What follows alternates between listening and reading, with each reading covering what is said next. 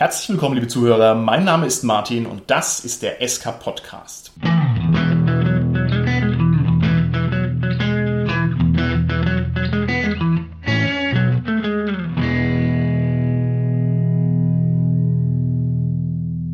Das Thema unserer heutigen Folge ist Horror und Grusel und mit mir im Studio sind meine Gäste, der Holger, die Sarah und der Mario. Ja, hallo, der Holger hier. Hi, hier ist die Sarah. Hallo, hier ist der Mario. Wir haben uns für das wundervolle Thema Horror und Grusel entschieden, weil wir denken, da können wir immens viel rausholen. Und zwar so viel, dass wir uns außerdem überlegt haben, dass wir nicht nur eine einzige Folge zu diesem Thema machen, sondern dass wir eine kleine Miniserie machen. Aus aufnahmetechnischen Gründen werden wir die aber wahrscheinlich nicht direkt hintereinander wegschalten, sondern wir werden halt sozusagen diese Sequenz immer dann fortführen, wenn uns gerade danach ist und wenn wir also die entsprechenden Bedingungen haben, um das gut machen zu können. Geplant ist unter anderem, dass wir uns sehr intensiv mit Cthulhu beschäftigen, das größte Gruselrollenspiel, das wir in Deutschland haben.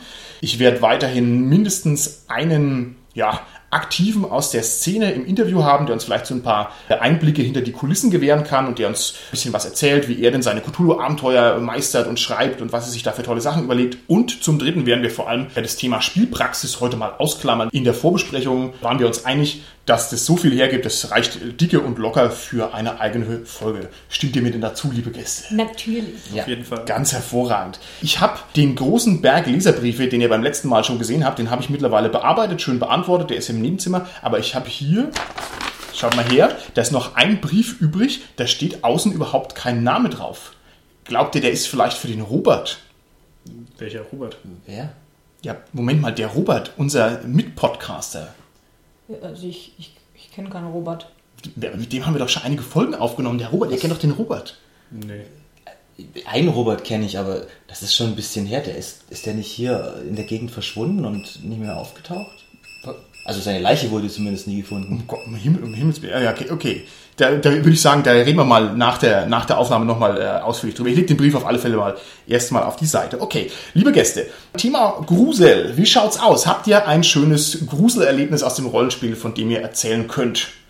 Also ich erinnere mich da tatsächlich sehr gut an ein Abenteuer im Deadland-Setting und das ist mir so gut in Erinnerung geblieben, weil es mir im täglichen Leben auch ab und zu wieder begegnet ist. Und zwar war das eine Begegnung mit sehr, sehr vielen Vogelscheuchen, die wirklich gruselig Oh, war. das ist ja schön.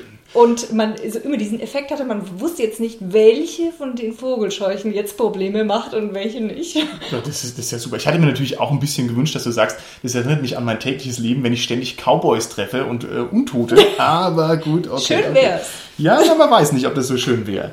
Gibt es noch weitere Erlebnisse aus der Kategorie? Tatsächlich ist es bei mir ein Spielleitererlebnis. Es war 40k, der Klassiker, ne? Und äh, meine Gruppe, meine Gruppe, das war so die Klimax des Abenteuers. Die waren mehr oder weniger auf der Flucht gegen die Zeit, weil ein Exterminatus des Planeten bevorstand und sind aber ganz auf Warp-Erscheinungen gestoßen in einem riesigen Fleischmanufakturkomplex. Und ich habe selbst mit meinen Beschreibungen irgendwann mal angefangen, Probleme zu bekommen. Also ich habe richtig gemerkt, wie es mich auch reingezogen hat. Ich war richtig unter Strom, also das war echt gruselig. Oh Gott, das ist ja toll. Also ein hoher äh, Erfolg des Spielleiters sozusagen. Auf beide, Natürlich. Auf beide Seiten.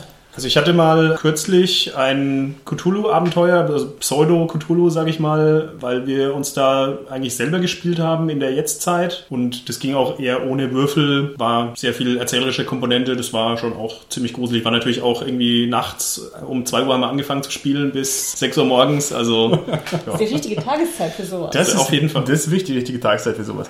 Ich muss sagen, dass ich kein solches Erlebnis habe. Ich weiß nicht, was Furcht ist. Ja, da geht es bei mir völlig in die falsche Richtung. Aber Martin, du spielst ja auch sehr viel Das selber. richtig, richtig. Und wenn man ehrlich ist, die besten Horrorabenteuer sind immer noch die, die man selber erleben darf. Natürlich, eigentlich schon, ja. Nein, das ist natürlich richtig. Nee, ich habe mir, ich hab mir das tatsächlich überlegt, ich habe als Spieler wirklich kein erinnernswertes Erlebnis. Ich würde sogar sagen müssen, ich tue mich auch schwer, Filme rauszusuchen, bei denen ich mich ernsthaft gegruselt habe. Ich denke, Pans Labyrinth hat mich kalt erwischt. Den fand ich gruseliger und beklemmender, als ich das mir selber zugestehen wollen würde. Das ist ein klasse Film. Ist der euch bekannt, Pans Labyrinth? Kennt ihr den? Ja, klar. Ja? Okay, ja. müssen wir verlinken. Ist, glaube ich, auf der Internet Movie Database unglaublich hoch gerankt. Also Platz 8 von allen Filmen auf der ganzen Welt, die es gibt oder sowas. Absolut sehenswert. Okay, okay, okay, okay. Ich starte mal unsere Folge inhaltlich, indem ich euch frage, wer soll sich denn in einer Rollenspielsitzung überhaupt gruseln? Soll sich der Abenteurer gruseln oder soll sich der Spieler gruseln, der den Abenteurer führt? Ich würde sagen, es sollte beides sein. Natürlich ist es eher für den Spieler gedacht, aber wenn der Spieler das dann nicht ausspielt, weiß ich, bringt es ja der Gruppe auch nichts. Prinzipiell bin ich da der gleichen Meinung. Ich glaube auch, es müsste gleichermaßen beide betreffen. Tatsächlich sind wir im Vorgespräch aber darauf gekommen, dass es wirklich in beide Richtungen auch schlagen kann. Dass es ne, der Grusel für den Spielercharakter, der da ist, der aber für den Spieler nicht relevant ist und andersherum. Also ich glaube, der Idealpunkt ist, wenn es beide sind. Es gibt aber alle Varianten wahrscheinlich. Okay, alles klar. Ja, wahrscheinlich gibt es alle Varianten. Ich würde aber sagen, zumindest in meiner Erfahrung gruselt sich zwar im Regelfall oder gruseln sich im Regelfall beide Seiten, aber für mich ist wichtiger, dass ich mich als Spieler grusel. Ja, ich hätte auch gesagt, das ist eigentlich die Zielrichtung. Ne? Also der, der, der Gruselspaß, den es eben gibt, der muss natürlich den, den Spieler erreichen. In der Spielpraxis sieht es für mein Gefühl anders aus. Also bei, bei Gruselabenteuern, da gruselt sich doch nicht jeder Spieler wirklich. Ich weiß nicht, was, hat, was würdet ihr denn für eine, für eine Quote schätzen? Wenn ihr alle eure Gruselabenteuer, die ihr schon erlebt habt, wenn ihr die quotieren müsstet, bei wie viel Prozent habt ihr denn gesagt, okay, da habe ich mich jetzt schon mal so ganz, ganz, ganz kleines bisschen gefürchtet? Also ich muss zugeben, ich habe noch nicht so viel Erfahrung in diesem Genre, aber ich habe auch sehr viele Erlebnisse gehabt in Systemen, die eigentlich gar nicht darauf ausgelegt sind und auch, sagen wir mal, Abenteuer, die keinerlei Horrorelemente enthalten haben, in denen man sich trotzdem sehr gruseln konnte. Okay. Ja, also. Also dann bist du sozusagen eine gruselfreundliche Spielerin, die sich da leicht tut, da sich ein bisschen ja, reinfallen zu lassen. Ja, ne? ich, das ist ja bin, toll. Ich bin mit Leib und Seele dabei und dann ist, kommt man auch schnell in diese Situation, wo man dann unter dieser Anspannung steht und jetzt eine bestimmte Erwartung hat vielleicht. Okay, okay. Wird erfüllt oder wird nicht erfüllt und meistens ist das zweite gedacht das Schlimmere. Okay, alles klar. Mario, wie schaut's aus bei dir? Gruselst Also, du dich viel? Ich grusel mich auf jeden Fall. Ich bin auch anfällig dafür, behaupte ich, auch bei Filmen und so. Ich bin da ganz schwach auf der Brust manchmal. Okay, okay, okay. Aber ich denke, der Punkt ist, wenn ich mich darauf einlasse, wenn ich sage, ich spiele Cthulhu, jetzt um den Klassiker zu nennen, und ich lasse mich darauf ein, ich mache ein Gruselabenteuer, ich möchte jetzt das haben, dann bin ich mit meinem Kopf auch dabei schon so. Dann bin ich ja schon darauf eingestellt. Und wenn der Spieler dann auch die richtige Atmosphäre erzeugt, klar grusel ich mich dann. Okay, also du, du würdest auch sagen, du gruselst dich oft. Wenn ich mich, wenn es echt zielgerichtet ist, es kann mich auch mal kalt erwischen, ganz klar, aber Okay, wenn es okay. ein Gruselabenteuer per se ist, auf jeden Fall. Okay, wunderbar. Holger, wie ist es bei dir? Ich finde zum Beispiel Cthulhu überhaupt nicht gruselig, muss ich ganz ehrlich sagen. Also weil Cthulhu viel stärker, finde ich, auf diese psychologische Schiene das setzt, also zumindest ein Hauptteil des Abenteuers und dann kommt nochmal so irgendwie, ja, jetzt kommt der Schogote und dann sind eh alle wahnsinnig. Genau, also es ist eher psychologische Sache und das finde ich persönlich nicht so gruselig. Ich finde auch, dass das im also ich bin da eher auf deiner Seite, Holger. Ich tue mich auch schwer, mich wirklich zu gruseln. Ich finde auch, dass das schon ein sehr viel verlangt ist von so einem Abenteuerplot. Also der müsste mich ja wirklich psychologisch kalt erwischen und müsste mich also wirklich in meinen echten Ängsten triggern und ich tue mich also schwer, mich da frei drauf äh, einzulassen. Und dementsprechend finde ich ein Gruselabenteuer toll, aber wirklich gruseln tue ich mich eigentlich nicht. Also gerade bei Cthulhu, ich kenne auch diesen Effekt, man spielt dann seinen Ermittler, der irgendwelche gruseligen Fälle löst und der fürchtet sich natürlich und klappert vor Angst und wird wahnsinnig und sowas. Aber der, ich bin doch davon eigentlich amüsiert als Spieler. Also ich finde es doch eigentlich cool, dass der jetzt Angst hat, aber ich habe doch nicht selber Angst. Also ich, ich habe da ein Beispiel, wo ich glaube ich, also da sind wir wieder bei dem Punkt, tut sich der Spieler oder der Spielercharakter gruseln, wenn es um den Spieler geht. Ich habe das mal bei einem Freund, der hat Cthulhu geleitet, erlebt. Der hat uns vorneweg gesagt, hier, ich will es für euch richtig gut machen und deswegen kriegt ihr jetzt ein paar Fragen von mir und die müsst ihr ehrlich beantworten und dann macht das für euch Spaß. Und dann waren das halt so Fragen, was macht dir Angst? Was ekelt dich? Was ist totale No-Go, wo, wo du sagst, es darf nicht angefasst werden?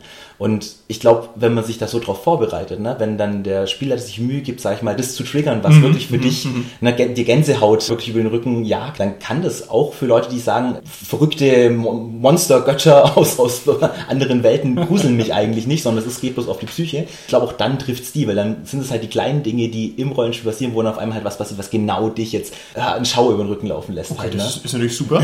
Ich würde natürlich einwenden, es braucht ein sehr tiefes Vertrauensverhältnis zwischen Spielleiter und Spieler. Brauchen wir das nicht immer im Rollenspiel? Das ist richtig. Aber da, da, ich finde, das ist Horror schon äh, ein Genre, das ein bisschen stärker in diese, Nee, in diese Richtung ähm, geht. Okay, vielleicht gehen wir nochmal definitorisch an die ganze Sache ran. Was macht denn ein Abenteuer überhaupt zu einem gruseligen Abenteuer? Also für mich ist der erste und wichtigste Punkt auf jeden Fall die Atmosphäre beim Spielen. Und das ist auch da der Punkt, wo ich dann abgeholt werde vom Spielleiter. Ganz einfach, wenn die richtige Tageszeit ist, wenn ich mich in diese Gruselstimmung versetzt habe, dann Okay, okay. bin ich total dabei. Also wenn der Spielleiter quasi mit flüsternder Stimme spricht und die Rollläden sind relativ weit unten und wir haben vielleicht eine Kerze auf dem Tisch stehen. Ne? Also das, worüber der normal sterbliche Mensch äh, unsere Rollenspieler für alle Zeiten auslachen wird, für solche komischen Seancen und Sitzungen. Aber da sagst du, das ist was, was dich sozusagen in eine Gruselstimmung versetzt. Dann funktioniert es gut. Das, Und noch ein ganz wichtiger Punkt, wenn die anderen nicht die ganze Zeit OT, also Outtime-Gespräche führen oder Witze machen oder sowas, sondern wenn jeder wirklich dabei ist. Okay, also ein hoher Grad an Investition sozusagen. Ne? Ja, schon. Und auch keine Smartphone-Benutzung, oder Holger? Wie, wie schaut es denn da aus beim, beim Rollenspiel? Nein, Wieso redest du mich da an? tipp, tipp, tipp. Lieber Holger, was würde denn in deinen Augen ein gruseliges Abenteuer von einem normalen Abenteuer unterscheiden? Es braucht eine unerwartete Wendung, die vielleicht auch in der Welt selber gruselig ist. Also wir hatten vorhin mal das Beispiel in der Vorbesprechung, in Aventurien gibt es halt Riesenspinnen und dann sind die für die Charaktere einfach nicht so extrem gruselig. Aber wenn ich mich jetzt vor Spinnen fürchte, dann ist es für mich als Spieler halt, genau, also es sollte in der Welt schlüssig sein. Okay, also sozusagen ein, ein unerwartetes Erlebnis, was dich da ein bisschen äh, kalt erwischt. Okay, alles klar. Mario, wie ist es bei dir? Ich denke, am wichtigsten ist eigentlich wirklich auch die Atmosphäre und daneben, dass man als Spieler in Unklarheit gelassen wird bis zu einem gewissen Grad. Man erlebt etwas, man geht etwas nach, ob das jetzt investigativ ist oder ob man eher getrieben wird oder so, aber es passieren Dinge, die kann ich erstmal nicht erklären. Die verwirren mich, die werfen mich aus der Bahn. Okay. Das erzeugt für mich ganz oft Grusel. Da sind wir bei ganz klassischen Elementen, die man nehmen könnte, wie halt so Poltergeisterscheinungen. das können aber auch abgefahrene Dinge sein, je nachdem, was man halt gerade spielt. Also sobald ich unklaren gelassen werde und mein Kopf anfängt, die Lücken zu schließen oder versucht sie zu schließen, dann passiert oft Grusel. Also vielleicht darf ich da ganz kurz reingrätschen. Ich finde auch, das ist ganz wichtig, dass das bis zum Ende bleibt. Wenn dann irgendwann der Plot aufgelöst wird, dann bin ich total raus, muss ich gestehen. Das kann man dann machen, wenn Ja. man fertig ist mit dem Abenteuer oder wenn es ein One-Shot ist, dann wann anders. Aber das muss auch wirklich bis zum Schluss dann knallhart durchgezogen Und da erlaube ich, da erlaube ich mir jetzt eine Zwischenfrage, die gar nicht so dazu passt. Sarah, würdest du sagen, ein Abenteuer darf nach dem Ende des Abenteuers aufgelöst werden? So ist sozusagen der Blick ins Drehbuch erlaubt und was Gutes? Oder macht es nicht eigentlich rückwirkend das Abenteuer kaputt? Wie siehst du das? Ich würde sagen, kommt drauf an. Ich hatte solche Erlebnisse schon, dass ich ein Abenteuer nachher gerne erläutert gehabt hätte, weil mir bestimmte Sachen aufgefallen sind, von denen ich mir dachte, Moment, das war doch total unlogisch. Und Ah, okay, okay. das Schlimmste ist aber, wenn man dann nachher herausfindet, es war wirklich unlogisch, da hat sich jemand keine Gedanken gemacht während des Abenteuerschreibens. Aber davon abgesehen, manche Sachen dürfen auch im Unklaren bleiben. Okay, also ich könnte mir nämlich vorstellen, also wenn du sagst, dieser Verlust der Immersion, du stößt auf irgendein innerweltliches Phänomen, das ergibt für dich keinen Sinn. Das ist ja was anderes, als wenn jetzt das Mysterium sozusagen äh, nochmal auflöst. Und ich könnte mir vorstellen, dass diese Auflösung des Mysteriums den Horror eigentlich kaputt macht im, im Nachhinein. Vielleicht nicht immer, aber oft. Denn ich würde also auch dem Mario zustimmen, dass vor allem dieser Kontrollverlust, also das Unerklärliche hast du es genannt, ne? dass das eine zentrale Kategorie für gruselige Sachen ist. Also wenn ich eben nicht weiß, wie meine Bedrohung denn genau aussieht, wenn ich versuche, das irgendwie zu erfassen, aber es ergibt keinen Sinn. Also das ist, finde ich, ein starkes Element von Gruselgeschichten. Auf jeden Fall, wobei man da auch wieder ein bisschen differenzieren muss. Also wir sind jetzt schon relativ weit so in eine Schiene reingestiegen, finde ich. Man muss ja noch mal ein bisschen un- unterscheiden. Es gibt ja Grusel, der eher so, ne, diese, ich, wir haben es vorher gehabt von den Filmen, ne, also damit ganz gut zu unterteilen ist. Ich würde eine Kategorie gerne noch anbieten. Also du hast recht, Ja. da reden wir gerade noch drüber, unter diese, also über diese Binnenunterteilungen. Aber es gibt noch eine Kategorie, die halte ich ebenfalls für relevant. Und zwar sind es die bekannten Gruseltropen. Und da würde ich gerne wissen, was ihr davon haltet. Also wir beginnen jetzt ein Abenteuer ne, und ich sage, oh, ihr fahrt in einer einsamen Kutsche durch ein, durch ein Land auf dem Balkan, dessen Namen ihr nicht mal genau wisst. Und die Kutsche geht kaputt und ihr müsst eine Nebenstraße nehmen und da ist ein altes Schloss auf einem Berg und es ist Vollmond und ein Wolf heult und was weiß ich. Also Nosferatus Schloss. Hotel Transsilvanien. Das macht doch das Abenteuer nicht kaputt. Das sind die Einwürfe, die man nicht haben möchte. Thema, Thema Klischees, ja. Ja, Naja, aber ich meine, es gibt eine, eine Menge von ganz klipp und klar horrormäßig belegten Tropen, wo also jeder weiß, oh, der Vampir. Also der Vampir ist erstmal nicht das Sahnetorten-Wurf-Abenteuer und es ist auch erstmal nicht, gibt's noch für Abenteuer? Schatzsuch-Abenteuer oder sowas, sondern es ist schon horrormäßig ge- getaggt. Wie, für wie relevant haltet ihr diese Tropen? Sagt ihr, das ist ein starkes Element zur Kategorisierung oder nicht? Ich würde sagen schon ja. Insofern, dass vor allem dann, also diese, diese Tropen funktionieren halt. Das sind, Ja. das sind, wenn wir jetzt wirklich in Transsilvanien unterwegs sind und da das alte Schloss steht, dann ist es vielleicht zu durchschaubar für den Spieler. Klar, aber wenn ich diese Tropen aufgreife und die neu verpacke, die ein bisschen, ja, neue Entwicklungen mit reinbringe, ein bisschen neuen Geist, vielleicht ist ein anderes Setting, eine andere Zeit lege und so, kann das, glaube ich, unglaublich spannend sein, diese zu nutzen, weil die funktionieren einfach gut. Darauf springen Menschen an. Ich finde auch, es gibt absolute Megatropen, die, die das erzwingen. Also wenn ich jetzt, wenn wir uns jetzt treffen und sagen, wir spielen Cthulhu, dann ist es doch schon die Mega-Gruseltrope. Dann ist, wisst ihr, okay, das wird jetzt ein gruseliges Abenteuer. Nur weil ich sage, wir spielen Cthulhu. Oder würdet ihr dann erwarten, da, da werden dann ist ein Clowns-Abenteuer? Nee, ne? Also die Truppe ist so mächtig, dass da schon klar ist, okay, jetzt wird sich gegruselt sozusagen. Und Ich würde da sagen, Clowns und Cthulhu schließen sich nicht unbedingt aus, aber das ist richtig. Das, Andere Clown. also ich dann, meine schon richtige Clowns. dann möchte ich es nochmal zusammenfassen. Wir hatten gesagt, die Atmosphäre ist wichtig und zwar vor allem die äußere Atmosphäre. Also nicht die, die Atmosphäre nur im Spiel, sondern was die Spieler auch erleben. Dunkelheit, Stimmspiel und sowas. Starkes Investment in die Story. Das Unerklärliche oder das Unkontrollierbare, ja. Und die Tropen, sind die jetzt ein Teil davon oder nicht? Was sagt ihr? Ist das eine relevante Sache? Ja, also ich habe es ja eigentlich schon mit Ja beantwortet. Ich, ich sag Ja. Okay. Ich würde mal sagen, es kann eine relevante Sache sein. Es ist vielleicht auch schwierig, ein also Gruselabenteuer komplett ohne Tropen durchzuführen, aber wenn man es schafft, dann ist es vielleicht noch besser. Ich würde da dem Holger voll und ganz zustimmen. Sehe ich genauso. Okay, alles klar. Schauen wir uns vielleicht nochmal an, was es für verschiedene Arten von Grusel und Horror überhaupt gibt. Lieber Mario, was fällt dir denn für eine Variante des Gruselns ein? Was natürlich ein Klassiker ist, wenn wir jetzt wieder bei den Filmthematiken sozusagen da sind, ist der Splatter. Ist halt sehr speziell, sage ich mal, Ja. weil der Grusel Ja. nicht so psychologisch einfach ist. Ist auch die Frage, wie gut es fürs Rollenspiel tatsächlich umsetzbar ist. Vielleicht reden wir ganz kurz mal über den Splatter. Findet ihr Splatter gruselig? Ist es was, was euch da triggert, was euch irgendwie beklemmt oder sowas oder eher nicht? Also wenn ich an Filme denke, dann finde ich Splatter im Regelfall eher humorös gestaltet, Ja. weil es alles übertrieben dargestellt ist, überspitzt, dass, Mhm. dass man es eben einfach nicht mehr für so gruselig empfindet. Ja, ja, ja. Das spielt ja mehr auf den Ekel an eigentlich, äh, Splatter. Ich finde, wenn es ein also wenn es der- wenn es den Film definiert, also nur Splatter, dann ist es auch eher humorös. Wenn es mal eine vereinzelte Splatter-Szene in einem eher ruhigeren Film ist, dann kann das schon gruselig sein, weil es einen halt rauswirft. Okay, gut. Vielleicht auch noch den Zusatz, weil wir es davon auch schon hatten in der Vorbesprechung. Splatter so an sich nur ist halt wahrscheinlich schwer umsetzbar. Das haut auch nicht so rein, weil man meistens immer so ein bisschen auf der Humorschiene ist. Wenn man aber so eine Marke setzt in der Geschichte, die sehr brutal ist, das kann dafür sorgen, weil wir hatten es wegen Pan Labyrinth, äh, Pans Labyrinth davon, ähm, die kann dafür sorgen, dass diese Anspannung aufrecht bleibt. Weil das einmal passiert, das hat man so ein bisschen die Sorge, das könnte wieder passieren. Ja, stimmt. Es öffnet, Und- äh, öffnet Türen, ne? Genau, dann sind wir aber bei der psychologischen Schiene wieder Ja. eigentlich im Endeffekt. Ich finde aber ganz ehrlich, Splatter hat eine sehr starke optische Komponente. Ja. Zumindest für mich. Ja. Deswegen ist es wirklich schwierig, weil natürlich kann ich das beschreiben, aber es, irgendwo stoße ich dann halt an meine Grenzen, weil wenn ich da, da meinen zweiminütigen Watsch hinknall, dann ist der Spieler irgendwann auch raus. Aber ich, ich denke, das kommt sehr darauf an, wie dosiert das ist. Wenn man jetzt ein Zombie-Setting hat und man die ganze Zeit irgendwelche Beschreibungen von diesen Zombies macht, dann, dann läuft sich das tot, dann, dann wird das nur noch, es ist Hintergrundgeräusch. Wenn ich jetzt aber eine Marke setze und da ganz intensiv in einer guten Atmosphäre dem Spieler jetzt was hinknall, was jetzt wirklich erstmal schockierend und vielleicht eklig ist, dann könnte das schon zünden. Ich darf es halt nicht am laufenden Band machen. Ja, auf jeden Fall eine Herausforderung für den Spielleiter. Ja. Ja, auf alle Fälle. Ich habe das wunderschöne Wort Jumpscare, oder heißt es Jumpscare? Jumpscare, ja. Jumpscare.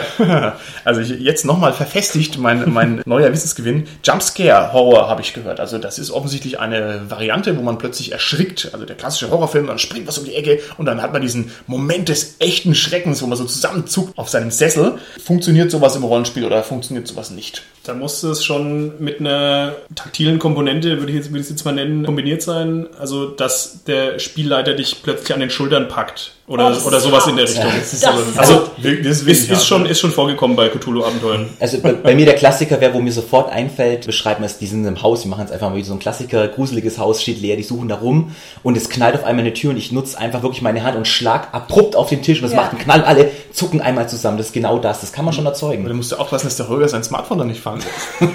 Ja, aber Holger, du hast es ja, du hast ja dieses Wort ins Spiel gebracht. Ist, sind es diese Szenen, wo die Hauptperson durchs Treppenhaus läuft und es ist dunkel und sie hat nur das eine Streichholz? Sind es solche Szenen oder ist es eher was anderes? Das sind in Horrorfilmen die Szenen, wo man, so- also du hast so Hintergrundmusik, die läuft so ein bisschen düdelig und dann merkst du schon, die steigt so ein bisschen an und das ist gerade eine Szene, wo halt, ja, man läuft durch einen dunklen Gang, hat nur die Taschenlampe und dann ist schon klar, irgendwo springt jetzt was her. Also, also man kann es in den Filmen zumindest meistens sogar vorausahnen. Damit wird auch wieder gespielt, dass man dann sagt, okay, jetzt ist einfach nur, es, es läuft dann doch nur eine Katze vorbei, was auch ein bisschen erschreckend wirken kann. Und dann zwei Sekunden später kommt halt der richtige Jumpscare. Also Ich Aber man darf es auch nicht, also in Filmen wird es oft übertrieben, was es dann wieder so ein bisschen lächerlich macht. Ja. Ich denke, der funktioniert auch nur dann, also wenn ich ihn antizipieren kann und er dann tatsächlich kommt, langweilt er mich in einem Film irgendwie. Ich glaube, das ist ein schmaler Grat halt. Also ein Jumpscare funktioniert dann gut, wenn ich unterbewusst schon irgendwie ganz leicht antizipiere. Ich, ich, ich merke schon,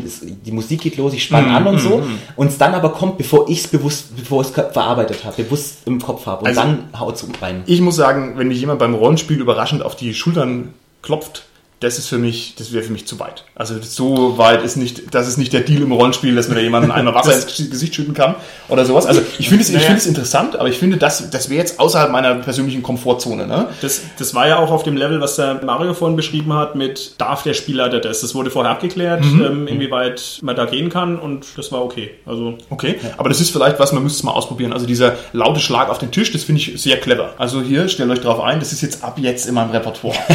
Ihr am wenigsten wenigsten drauf achtet, dann wird auf den Tisch gehauen mit voller, mit voller Pulle. Wenn wir da beim Thema Genres sind, also es gibt ja auch noch Psycho-Horror. Das würde mich jetzt für, für mich jetzt eigentlich in die gleiche Richtung gehen, wie dieses Jumpscare von, vom Moment her. Ehrlich, ich dachte, das wäre genau das Gegenläufige. Also ich hatte mir gedacht, der psychologische Horror ist, eine Handlung entwickelt sich leise und ich merke, es tun sich unkontrollierte, unerklärliche große Dinge auf und da muss also nicht zwangsläufig der Gorilla hinter der Ecke hervorspringen, sondern das ist eher so die, das Gefühl einer unkontrollierbaren Bedrohung. Das wäre jetzt meine, meine äh, Lesart okay. gewesen. Wie schaut es aus bei euch? Also klassisch psycholog psychologisch wäre, wo vielleicht auch gar nicht unbedingt, der, also das könnte man auch ungruselig wahrscheinlich gestalten, ist sobald Zeitfaktor reinkommt, sobald der Spieler gestresst ist, mhm. sobald er mhm. Hektik hat, das ist auch schon psychologisch für mich. Und das ist die gleiche Schiene, das kannst du halt auch mit Gruselelementen machen. Ne? Oder dieses Erkennen, wie schlimm man eigentlich im, ja, in der Tonne sitzt. Ne? Also man ja. merkt, oh mein Gott, das würde ja bedeuten das. Ne? Ja, die also Erkenntnis. Dieses, diese Erkenntnis, ja. der, wie, wie schlimm alles ist, das ist vielleicht auch so ein Psychohorror. Okay, ich gehe mal ein paar andere Aspekte des Gruselns durch und ihr sagt mir was dazu, wenn euch was einfällt. Es gibt zum Beispiel den Ekelgrusel. Es gibt die Furcht vor dem Alleinsein. Es gibt die Furcht vor dem Ausgeliefertsein. Es gibt die Furcht vor dem Eingesperrtsein. Es gibt die Furcht vor dem in der Fremde sein. Die Furcht vor Bedrohungen. Fällt euch noch was ein, um diese Liste zu erweitern? Jetzt bitte nicht wieder die Angst von Enten beobachtet zu werden, denn die haben wir ja schon zur Genüge durchgekaut.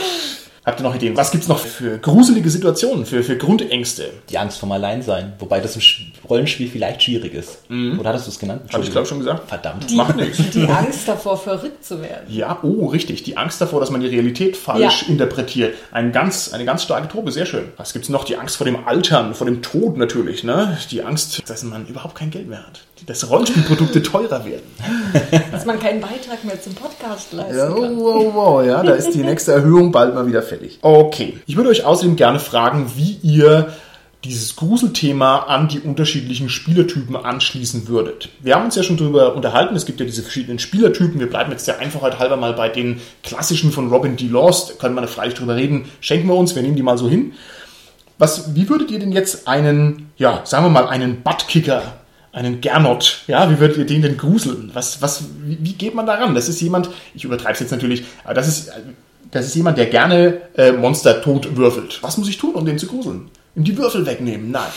Ja, das wäre natürlich fies. Das wäre echt, das wär echt fies. Also ich glaube, das erfordert viel Sensibilität, die Spieler mit ihren verschiedenen Ansprüchen an die Rollenspiel-Session abzuholen. Und ich glaube schon, dass es bestimmte Spielertypen die vielleicht äh, gibt, die vielleicht äh, prädestiniert sind, den Horror empfinden zu können oder den Grusel mhm. empfinden zu können. Und vielleicht ist der Buttkicker, würde ich jetzt aus dem Gefühl her sagen, vielleicht jemand, der nicht so viel Gefallen an so einem Abenteuer finden mhm. würde, sondern halt lieber den Dungeon spielt. Also wenn der Buttkicker das Flammenschwert hat, mit dem man nämlich die die, die Butts kickt, also seine Superwaffe. Ist dann für den eine gruselige Konstruktion, wenn ich sage, oh, wir bewegen uns aber gerade im Land der Wüstendjinne und man sagt ja, die sind ja immun gegen Feuer und Flammen. Ist das dann schon eine gruselige Konstruktion oder ist das albern? Ich denke, ein richtiger Buttkicker sucht sich eine andere Möglichkeit, ne, wie, er die, wie er die Asche versohlen kann sozusagen. Ähm, aber, aber der Punkt, also ich glaube tatsächlich, der richtige Buttkicker oder Powergamer, ne, der halt äh, wirklich die ganze Zeit Action haben will, mhm. dem wird es schwerfallen, tatsächlich in einer reinen Grusel Sache Freude zu finden. Das, Wenn, wirklich, was ist denn mit der Überforderung? Also die Zombie-Apokalypse. Ich spiele einen Buttkicker und es kommen einfach zu viele Zombies. Also aber das ist eine Herausforderung. Das, das, ist ja kein, hart. das ist Angst. Ich weiß es nicht. Also ich, ich finde ja, wenn es nur so ein Subplot ist, der da mal auftaucht, kann man das gut machen. Und dann würde ich jetzt zum Beispiel sehen, ein Kämpfer, ne, der mhm. sehr, ich sag mal, sehr physisch ist, ne, der, der, dem es wichtig ist, dass er Kraft hat, ja. dass er stark ist. Und dann fängst du an, dein Arm wird langsam taub. Das ist ja großartig, natürlich. Dein, dein Hals, du Natürlich. kannst nicht mehr drehen. Wenn langsam anfängt, seine physischen Fähigkeiten irgendwie sich einzustellen, ne? dass, dass, dass er Probleme kriegt, dass er Angst haben muss, ich kann mich vielleicht gleich gar nicht mehr bewegen. Dass man ihm das vor Augen führt, du bist jetzt hilflos, du kannst keine Ärsche mehr versuchen. Das ist, ist finde ich, ganz hervorragend. Und dann setzt man noch einen drauf und sagt, du bist hilflos im Land der Feuergin. Das wäre natürlich die zweite Die zweite Level. Feuergin-Zombies kommen in unendlichen Massen. Also wir treiben quasi den Grusel bis zum absoluten Kollaps hoch. Oh, gut. Weiter geht's. Wie gruselt ihr mir einen Tactician? Jemanden, der Rollenspiele spielt, um Probleme zu lösen. Also ich würde sagen, da gibt es diese ganz fiese Variante, wenn er sich den perfekten Plan ausgelegt hat, dass er einfach nicht funktioniert. Und ihn in, der, in diesen Punkten zu unterbrechen, mit den richtigen Tools wird es sicherlich reinhauen. Okay, also sozusagen ihn zu überfordern ne? oder Ja. ihm seine Unzulänglichkeiten klarzumachen Ja. oder ihm, ihm sozusagen zu überwältigen mit viel krasseren äh, Plänen oder so. Halte ich für schwierig im Rollenspiel, Also, muss ich sagen. Da, da würde ich vielleicht sagen, das hat man jetzt auch gerade schon bei dem physischen Charakter, ihn zu überfordern oder ihm seine Unzulänglichkeiten, das funktioniert eigentlich bei jedem Charakter, würde ich mal behaupten. Wie wär's denn Weil, mit weil, das, weil das ja immer, das sind ja Charaktere, die von sich aus eine intrinsische Stärke haben, auf diese bauen und wenn du ihnen diese Stärke wegnimmst, das ist natürlich immer Wie wär's gruselig. denn mit Zeitdruck? Dass es ihm schwerer wird, seine Er hat keine Zeit zu Er hat planen. keine Zeit zu planen. Natürlich. Das, das immer wieder, das meine ich eben, das mit diesem Stress aufbauen kann immer gruselig sein, also mit den richtigen Elementen. Und für einen Tactician wahrscheinlich noch umso mehr. Okay, okay, gut, machen wir weiter. Was ist denn mit dem Theaterrollenspieler? Ich glaube, der ist leicht zu gruseln. Aber die Frage ist, ob der sich wirklich selber gruselt oder ob der das dann nicht nur durch die.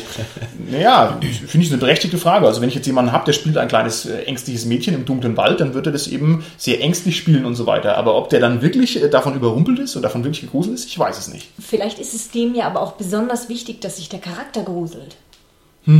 Stimmt, stimmt. Weil er in diese Rolle reinschlüpfen möchte und vielleicht kann er das gerade genießen dann, okay? Wobei ich sagen würde, jeder, der so die Art des Rollenspiels betreibt, der hat ja auch Interesse daran, sich rein zu versetzen. Also um das spielen zu können, muss er irgendwo in die Rolle schlüpfen. Er muss sich ja da einrollen und dann Lässt fühlt er das auch. ein. Genau, er lässt sich voll drauf dann fühlt er das doch auch. Wenn er das kleine ängstliche Mädchen im Wald spielt, dann spürt er bis, also vielleicht nicht 100%, aber bis zu einem gewissen Grad muss er die spüren, um das spielen zu können. Mhm, okay.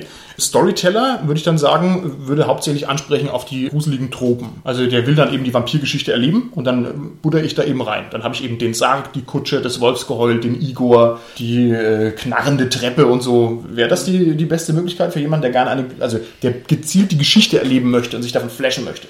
Ich würde sagen, für den muss die Geschichte gut und stimmig sein. Ich denke, da ist auch dieses, ich bin in Unkenntnis darüber, was gerade passiert Ja. oder in, in, in un, ne, das ist ganz wichtig für ist für den noch wichtiger als für den Rest. Ja. Diese, diese, ich weiß nicht genau, was vor sich geht. Das ist, glaube ich, das, was da triggert. Und ich muss sagen, da hast du mich ja voll erwischt. Ich bin ja genau dieser Spielertypus. Da ist eben wichtig, dass es keine Trope ist, weil wenn ich immer wieder die gleiche Geschichte höre, dann langweilt mich das. Ich brauche was Neues. Ich, dann erwischst du mich ja lieber auf kaltem Fuß. Das ist für mich viel Okay. besser. Also du würdest dann quasi, wir würden sozusagen ein Abenteuer spielen in Suburbia in Amerika. Die Hausfrauen treffen sich und dann wäre dann für dich interessant, oh, im Keller ist ein Sarg. Also sozusagen der Bruch mit den Erwartungen, weil du erwartet hättest, da ist jetzt irgendwie so ein soziales Abenteuer oder sowas. Wäre das dann für dich interessant? Sowas wie ja? Cabin in the Woods? Ke oh, Kevin, das ist ein großartiger Film. Müssen wir Sehr mal, guter Film. Müssen wir auch mal bitte verlinken. verlinken für Leute, die ihn nicht kennen. Ja, und wir Oh ja. würden ihn jetzt nicht spoilern. Also ein sehr Ja. twistiger, überraschender Film, ganz toll. Ganz toller Film. Okay, und jetzt habe ich eine, eine tolle Rolle. Äh, der Specialist. Also der Spieler, der vor allem Bock hat, sein Auto zu tunen, weil er das eben so gerne macht im Shadowrun-Umfeld. Er sagt, ich will mein Auto zum Batmobil aufbauen und das macht mir Spaß. Alles andere am Rollenspiel interessiert mich null, aber mein Auto soll getuned sein. Wie bringst du den in eine Horrorgeschichte rein? Ist doch- Auto kaputt machen? Nee, das kann nicht sein. Das Nein, wär- aber das ist doch billig. wunderbar. Wir denken jetzt mal an so Klassiker wie Knight Rider. Das Auto hat ja einen Charakter. Und vielleicht fängt dieses Auto an, sehr eigenwillige Züge anzunehmen, die ihm den Schauer über den Rücken laufen lassen. Auf einmal geht der Motor aus, wenn er es am wenigsten brauchen kann. Oder es fangen irgendwelche Gizmos an zu blinken mit Warnleuchten. Also, dass, dass das Auto anfängt zu kommunizieren, dass das das Mittel ist, was ihm der Horror übermittelt, ohne ihm das wegzunehmen. Aber ihm das, ihm den Charakter aufzugeben für vielleicht den Subplot, den man da hat. Vielleicht mag es dann in Shadowrun ein verrückter Virus sein oder sowas, der die Technik beeinflusst, Okay. aber erstmal, dass das alles etwas gruselig und seltsam und geisterhaft vielleicht ist, ne? so aufgebaut. Okay, okay, wunderbar. Gut, da gibt es noch ein paar mehr Typen, aber ich denke, die lassen wir weg. Das waren jetzt erstmal die, die wichtigsten. Alles klar. Was haltet ihr denn von Grusel als Subplot in einem ansonsten nicht gruseligen Umfeld? Also ich stelle mir jetzt zum Beispiel eine märchenhafte Aventurenkampagne vor, die einfach ganz normale, klassische Ritter- und äh, Edelfrauen-Fantasy ist und dann ist in einer langen Kampagne ein genrefremder Subplot, also etwas sehr Gruseliges. Und man sagt, oh mein Gott, das Blätter hätte ich jetzt hier aber gar nicht erwartet. Oder so einen perfiden, bösen, drangsalierenden Schwarzmagier, das war mir eigentlich, hätte ich nicht gedacht. Ist sowas gut, sinnvoll, bereichernd? Oder sagt ihr, das stört? Oder wie würdet ihr, da, wie würdet ihr das einschätzen? Also ich finde es schwierig. Natürlich hat es was für sich, wenn man mal Abwechslung hat. Ja, der Reiz der mhm. Abwechslung. Aber ich finde schon in bestimmten Kampagnen gehört das für mich nicht rein. Ja. Also gerade die Märchenkampagne. Dafür ist, ohne Zombies. Ohne Zombies, Märchenkampagne ohne Zombies. Das ist interessant, ne? es gibt also sehr viele Genres, äh, wo einfach, oder Themen, wo Zombies nicht reinpassen. Du hast vorhin gesagt, Star Wars und Zombies geht nicht. Star Wars und Zombies geht nicht. Warte mal den neuen Film ab, da habe ich schlechte Nachrichten. Nein. Nein, aber es ist tatsächlich so, Zombies ist ein interessantes, cooles Ding, was in eigenen Settings total aufblüht und auch ganz oft andere Settings, sage ich mal, befruchtet. Aber es muss einfach nicht überall. Das ist ein bisschen ausgelutscht, finde ich. Und bei Star Wars hat es mich dann, fand ich es too much. Ich brauche keine Gangen-Zombies. Also dann bin ich raus. es tut mir echt leid. Keine Gangen. Ich brauche keine Gangens, ja. Entschuldigung. Okay. Vor ungefähr fünf Jahren gab es einen kleinen Boom, und zwar ist ein sehr spezielles Literaturgenre entstanden. Man hat also Klassiker der Literatur hergenommen und hat einfach Zombies reingeballert. Und da gibt es diese herrlichen Bücher mit, dem, mit Titeln wie wie heißen sie denn? Pride and Prejudice and Zombies oder Sense and Sensibility and Sea Monster. Und ich, ich hatte mir sogar damals, so überwältigt ich von dem Gag war, irgendwie so ein Karl-May-Buch gekauft, Winnetou und die Werwölfe oder sowas. Also völliger, oh völliger Nonsens.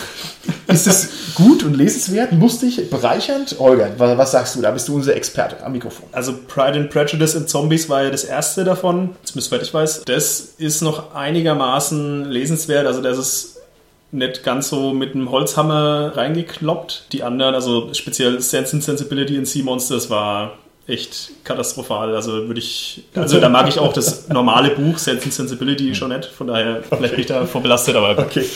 Ich denke, das ist immer genau an dem Punkt. Klar, Zombies sind Popkultur, Zombies sind irgendwie nicht mehr wegzudenken, aber es ist schon in manchen Bereichen echt ausgelutscht. Da muss ich tatsächlich sagen, zum Beispiel, was mich positiv überrascht hat, war ein Film, das eigentlich gar nicht so meine Schiene ist, aber Warm Bodies zum Beispiel, ich weiß nicht, ob ihr den gesehen habt, hm? der hat das Zombie-Thema aufgegriffen. Also äh, Vorsicht für alle, die es sehen wollen, aber ich glaube, ich, wer den Trailer gesehen hat, weiß schon, um was es geht. Es geht darum, dass die Zombie-Apokalypse eingetreten ist und ein junger Mann, der zum Zombie geworden ist, nicht ganz von seiner Menschlichkeit irgendwie in sich ablassen kann und als es an ein hübsches, junges, überlebendes Mädchen äh, trifft, äh, sich verliebt und dadurch sich heilt, mehr oder weniger. Das, war, das hat mich so unerwartet getroffen. Das hört sich erstmal total bescheuert an.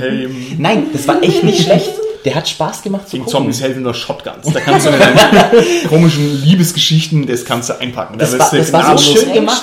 Das war ein bisschen leicht trashig angehaucht, das haben die gut gemacht. Ich, ich habe ich hab, ich hab mich unterhalten gefühlt. Also das war mal das Thema anders aufgegriffen. Ich fand Bomb ist gut. Es gibt natürlich auch diese verrückten Zyklen. Ne? Also Zombies ist ja auch keine Erfindung, die es erst seit fünf Jahren gibt. Das gibt es ja schon ewig lang. Es kommt halt nur immer mal wieder. Oder Vampire gab es ja auch mal vor, vor zehn Jahren, aber ich weiß gar nicht, ob es das jetzt noch gibt. Das in jeder Bücherei. Twilight. Ja, ja, diese Twilight-Geschichten. Meterweise Vampirbücher da sind. Bin gespannt, was als nächstes kommt. Wir können eigentlich mal drauf wetten, ne? aber ich, ich, ich weiß es nicht. Ich weiß es nicht. Also gut, ihr habt mir jetzt gesagt, diese Seitengrusel-Subplots mögt ihr eher nicht. Habe ich das so richtig verstanden? Es sind schwierig. Ich würde sagen, es kommt drauf an. Das kommt drauf an, das ist das Wichtige, je nachdem, was ich da gerade spiele. Es gibt einfach Dinge, also Kampagnen, wo es gut mal reinpasst und es gibt Sachen, wo es vielleicht einfach rausfällt. Also das kann man wahrscheinlich nicht ganz eindeutig beantworten. Ich finde die Abwechslung auch prinzipiell begrüßenswert. Es muss halt passen, es muss stimmig sein. Ja.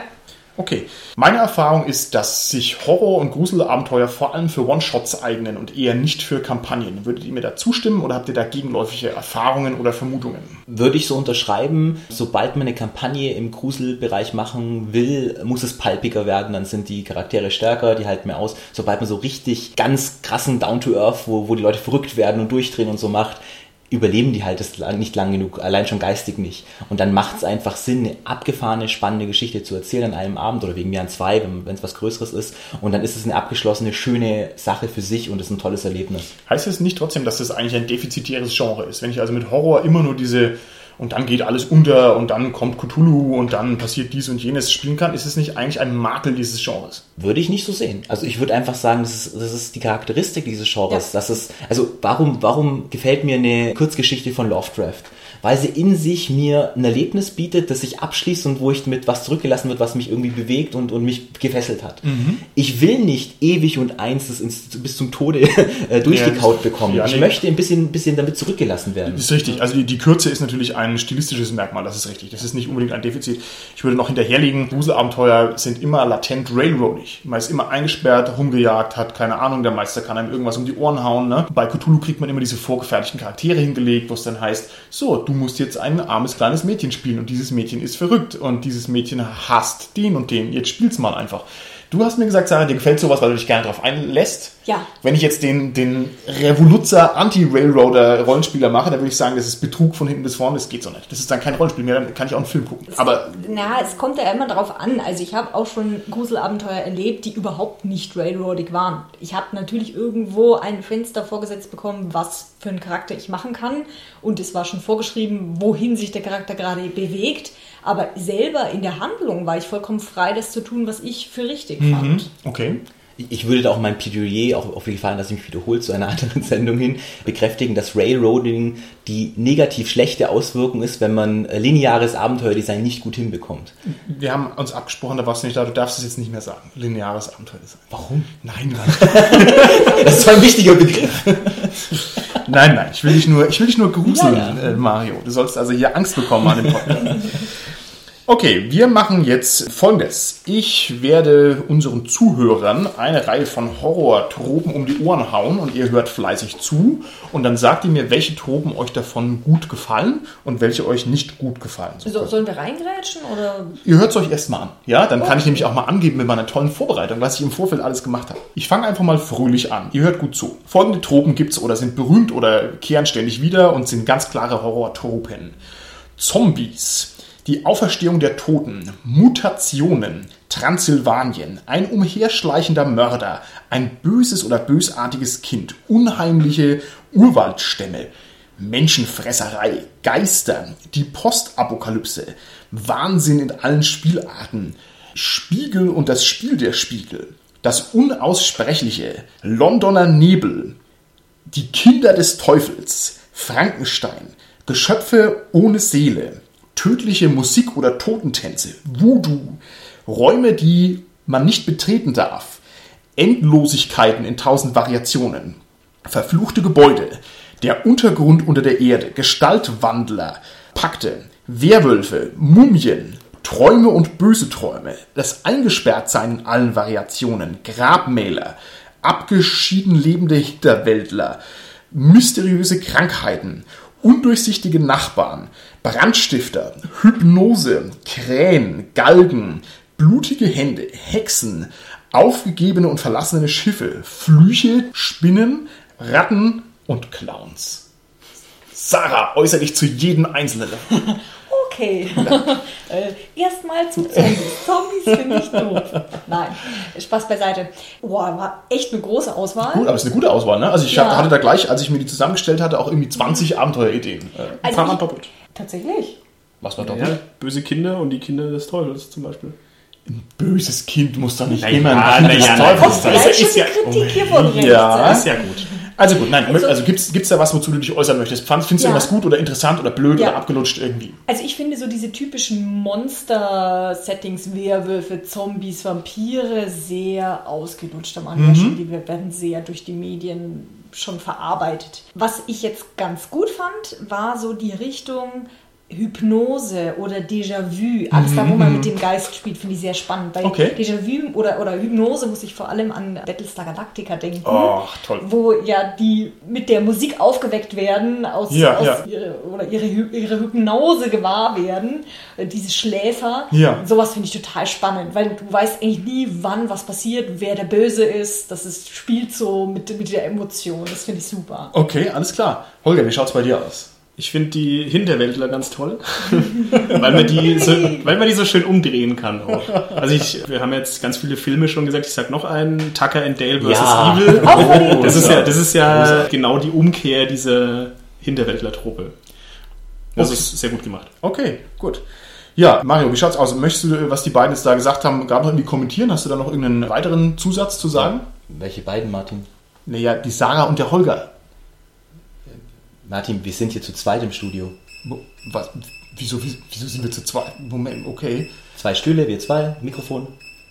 Okay, alles klar, stimmt. Okay, Mario, dann, dann sag du mir doch einfach nochmal, was du jetzt, was du jetzt besonders interessant fandest. Sind wir wirklich nur zu zweit gewesen, die ganze Folge lang? Siehst du noch jemand anders? D nee, oh, das ist jetzt aber schon ein bisschen komisch. Okay, bitte erzähl mir mal einfach, was du, was du da gut fandest oder interessant fandest. Also ich muss sagen, ich finde den Bereich so Flüche, Pakte und sowas, damit kann man unglaublich spielen. Damit kann man die Leute, glaube ich, auch ziemlich verrückt machen, wenn sie ja wissen, jetzt ist da irgendwas, was mir anhaftet. Ne? Und das verfolgt mich und ich weiß nicht, welche Ausprägung das nimmt. Das ist eine Sache, glaube ich, die man richtig schön einsetzen kann, die Leute kürre zu machen. Okay, und was würde dir nicht gefallen? Also was findest du, was findest du komisch oder schlecht oder abgelutscht? Mario, was findest du denn komisch oder schlecht oder abgelutscht? Mario? Hallo? Mario, wo bist du denn, wo bist du denn gerade hin? Äh, Jetzt wird's mir dann langsam schon ein klitzekleines bisschen gruselig, wenn ich ganz ehrlich bin. Ich habe doch gerade einen Podcast aufgenommen, eine gute Dreiviertelstunde lang. Äh, habe ich das mir alles nur eingebildet? Ähm, okay, und jetzt liegt ja auch immer noch dieser blöde Brief äh, vor mir. Ich schaue mir den gerade noch mal. Moment mal, der ist ja auf der anderen Seite. Da ist ja ein, da ist ja, da ist ja mein, da ist ja mein Name drauf. Da ist ja mein Name drauf. Okay, okay, was steht denn da drin? Was steht denn da drin? Martin, schau dich mal um, wo du dich gerade befindest. Ach du meine Güte!